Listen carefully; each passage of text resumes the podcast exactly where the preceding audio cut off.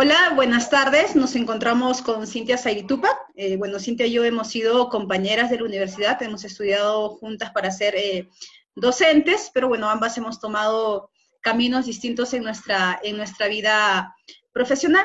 Y bueno, Cintia, agradecerte por aceptar a tener esta entrevista y nada, cuéntanos un poco acerca de ti. Buenas tardes, hola, este, Vianette, sí, si bien es cierto, hemos compartido experiencias dentro de las, del claustro estudiantil. Eh, yo en la actualidad me dedico a la docencia, eh, trabajo en una institución educativa de, aquí de la, de la DREICA, a la UGEL, exactamente la UGEL Pisco, en la institución educativa Independencia. Eh, nuestro contexto es bien diverso, de acuerdo a lo, también con las propias necesidades de todo, de todo colegio a nivel de nuestro país. Es cierto. Bueno, Cintia, gracias por presentarte. Y nada, empecemos con, con las preguntas. Quisiera iniciar eh, haciendo esta pequeña introducción de que eh, cuando iniciaron las clases en nuestro país, o cuando inició la cuarentena, coincidieron, ¿no es cierto? Eh, normalmente, pues los primeros días de clases son espacios o momentos en que los docentes, los maestros entablan un primer contacto eh, con los estudiantes, eh, que es muy importante ¿no? en el proceso educativo. Sin embargo, eh, dada la situación, esto pues no se ha podido vivir. ¿Cómo te va en este tema, con, este asunto de, generar vínculos o lazos con los estudiantes?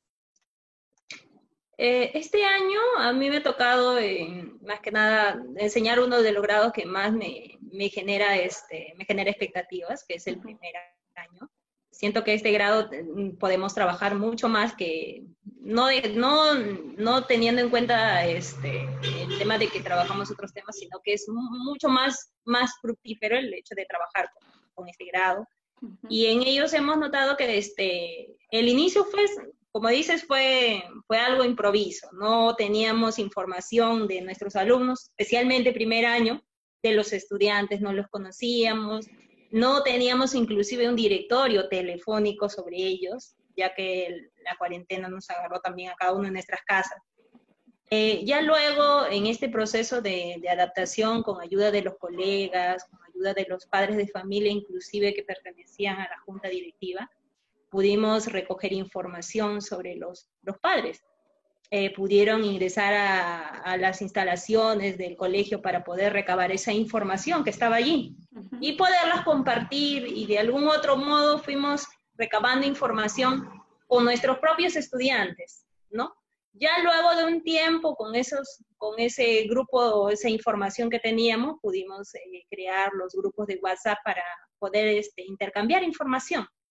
Eh, esta cuarentena nos ha traído también un, tema muy importante que es el contacto con los padres de familia. Hemos podido conocer un poco más quizá que en la parte presencial lo que es la realidad misma de nuestros estudiantes, ya que para poder este, establecer el proceso de enseñanza necesitábamos conocer el contexto que teníamos para poder establecer recién un vínculo o la forma cómo es que nosotros vamos a trabajar, ¿no?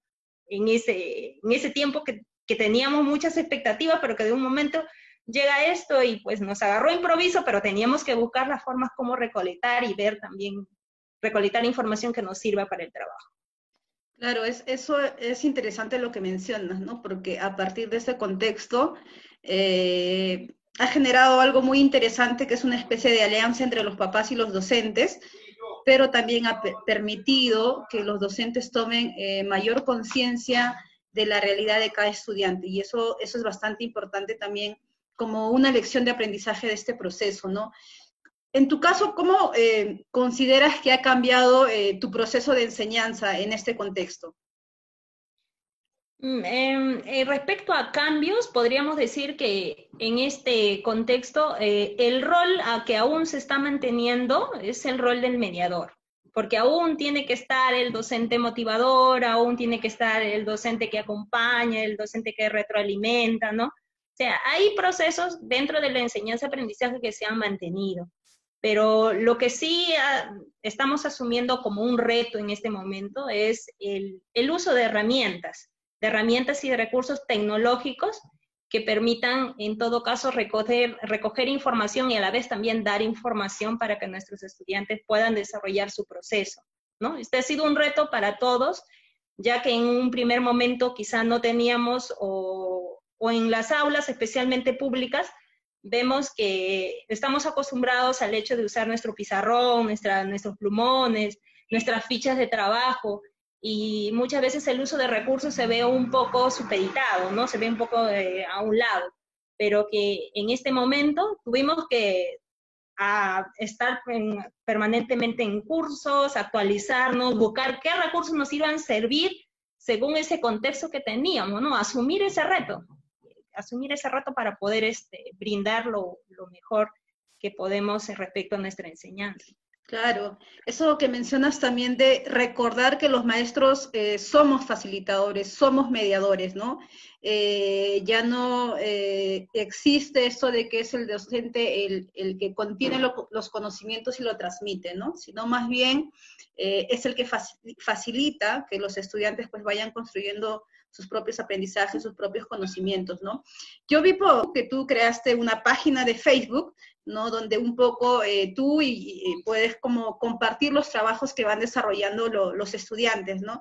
A mí personalmente me pareció muy interesante porque eh, se puede observar también eso que mencionaste al inicio, eh, cómo, cómo, los papás se involucran en esta actividad. ¿Cuál fue como tu, tu, tu objetivo o, para crear esta página de Facebook y qué crees tú que has logrado hasta este momento con, el uso de, de, esta, de esta herramienta? Al inicio, la página fue creada con el, con el tema de que nuestros estudiantes, eh, la juventud en sí, está muy ligada a lo que es las redes sociales, ¿no? Pero no lo asumen como, o no tiene una finalidad educativa más que nada. Entonces, esta forma de, tener este, esta página ha permitido de que, de que los alumnos también puedan ver de que hay una finalidad y justamente es la educativa, la que pocos, pocos este, plasman a través del uso de estas redes. Y la otra también fue justamente como tú lo mencionas, el tema de que ellos compartan, eh, de que comenten, de que le den like a las actividades que se desarrollan y que ellos puedan ver secuencialmente, porque las, las actividades, las, las evidencias que se suben son de semana, ¿no? De, de, día a día de clase. Entonces ellos puedan ver de manera secuencial las actividades también que estamos desarrollando al menos en el área. Y lo nuevo que salió en este, en este tema del, del tema de compartir fue que los, los que también se involucraron fueron los padres, ¿no? Porque las actividades que se subían, o inclusive los videos que se subían que en algunos casos teníamos que pedir autorización también a los padres para subir algunos, porque no se suben todos. Entonces, allí los padres eh, fueron viendo de que, de que los trabajos estaban, que se subían, pues ellos se veían allí, comentaban, los familiares también comentaban o compartían las actividades que en este caso sus niños estaban desarrollando. Y fue una forma de también interactuar con ellos que sientan de, que se pueden involucrar, ¿no? Y es lo que justamente nosotros queremos en este proceso. Claro, sí, eso es lo que a mí me parece interesante porque eh, normalmente se le asigna al docente el rol educativo, el rol de formación de los niños, ¿no? Pero en realidad esta es una tarea compartida, no solamente por los docentes, los padres, sino la misma comunidad, ¿no? Y a mí me ha parecido súper interesante cómo los papás se han visto involucrados no solo o compartiendo o dando like, sino apareciendo en los mismos videos, actuando juntos con sus hijos, ¿no? O sea, eh, lo que yo veo es que esta, esta situación, esta cuarentena, pues ha llevado a generar de repente nuevos o, a fortalecer los vínculos entre padre e hijo, a establecer una alianza entre, entre los, los padres y los docentes, eh, un poco a, a, que los padres se reconozcan también como agentes educativos ¿no? de sus hijos. Eso, eso me parece súper, súper importante e, interesante. Y finalmente, ¿qué recomendación eh, le podrías dar tú a los, a los maestros que de alguna manera tienen a veces alguna resistencia o, o algunos miedos por, por hacer uso eh, de las TICs o, o, de las redes sociales, que muchos de ellos ya los tienen. Yo creo que casi todos los profesores usan WhatsApp, usan Facebook, pero digamos, aún hay algo que les hace resistirse a usarlos como una herramienta educativa. Sí, es cierto. Gracias, gracias más que nada al, tema del personal también, que muchas veces que componen nuestra institución educativa, nosotros tenemos agentes diversos, que colaboran también para que esto se pueda lograr, ¿no? Ahí dentro hay este, personas que nos están activamente dando a conocer los recursos que podemos utilizar, capacitándonos de alguna u otra forma también. Y esto nos debe dar, no, no un miedo, sino nos debe también, debemos asumirlo como un reto, como un reto que al, al tiempo, de aquí a un corto tiempo, largo tiempo también nosotros nos va a servir para poder mejorar nuestra forma de enseñanza, para poder adaptarnos a esta realidad que lo requiere. Y todos los docentes que somos de vocación, que tenemos ese, afán de servicio a nuestros estudiantes, vamos a querer lo mejor para ellos y vamos a buscar esas herramientas de acuerdo a su contexto de ellos, de acuerdo a lo que nos va a servir a nosotros, de lo que ellos puedan también eh, poder captar a través de lo que nosotros queremos darles a conocer su aprendizaje. Entonces, eh, no tengamos miedo, asumámonos como un, como un reto para poder trabajar en, en bien de nuestros estudiantes, en este caso pisqueños y del Perú. Listo, Cintia, eh, muchas gracias por, eh, por haber participado en la entrevista, muchas gracias por tu respuesta y por compartir tu experiencia también. Y nada, este, desearte pues que, que sigas teniendo esa misma proactividad y esa misma iniciativa de, de adaptarnos a lo que va sucediendo, ¿no? Finalmente, probablemente ahora sea la cuarentena, quién sabe qué nos depara el futuro, y pues la única forma de hacerle frente es eh, adaptándonos ¿no? Eh, eh, y buscando siempre soluciones para las situaciones que se nos presenten. Así es, nos toca ello. Los maestros lo asumimos como, como un desafío en esta, en esta época de cuarentena. Y también nuestros estudiantes, porque ellos también están participando y para ellos también es algo nuevo, este tema de las clases a distancia. Gracias. Listo, ya muchísimas gracias. A continuación le presentamos algunos de los trabajos realizados por los estudiantes.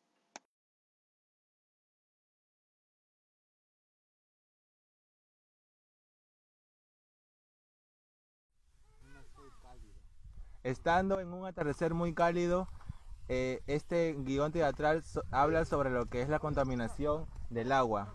a continuación los personajes José, Isabela y Matías. José y el adulto. Hija, bótame esa cáscara y la botella a la seca, al agua. Papá, no podemos hacer esto. Vamos a contaminar el agua y los peces se morirán. No me contradigas, estamos en la chacra, nadie se va a dar cuenta. Estemos donde estemos, eh, el agua se va a contaminar. ¿Y acaso tú no quieres que Matías y yo estemos en un mundo mejor? Ah, tiene razón, hija. Eh, bueno, no lo tenía en cuenta. De aquí en adelante hay que cuidar el agua para todos. Buenas tardes, soy Santiago Sandoval Toro y este es mi documental sobre el coronavirus en mi provincia. Empecemos con el video. Bueno, seguimos con el reportaje. en Pisco, en total hay 65 casos. San Andrés es la, es la zona más infectada porque tiene 31 casos totales. En Independencia, que, que es mi distrito, donde yo vivo, tengo un caso más. Pero no hay que confiarse porque este virus se propaga muy rápido. Síganme, vamos a ver la situación en mi calle. ¿Ya? Bueno, vemos cómo la calle está vacía, no hay nadie. Están viendo, ¿no? Está grande, ¿no? Sí. Parece que está algo. Está completamente vacía. Hay algunas personas, pero salen por algo importante. Así que las que no salen están respetando esta cuarentena. este video ha sido agotado. Pero recuerden, esta enfermedad es peligrosa, las puede hasta matar. Respeten las reglas que han puesto como lavarse las manos, estar a más de un metro de una persona, ponerse la mascarita y estar en su casa. Este ha sido mi video. Gracias. Tomen agua, cuídense, estudien. Adiós.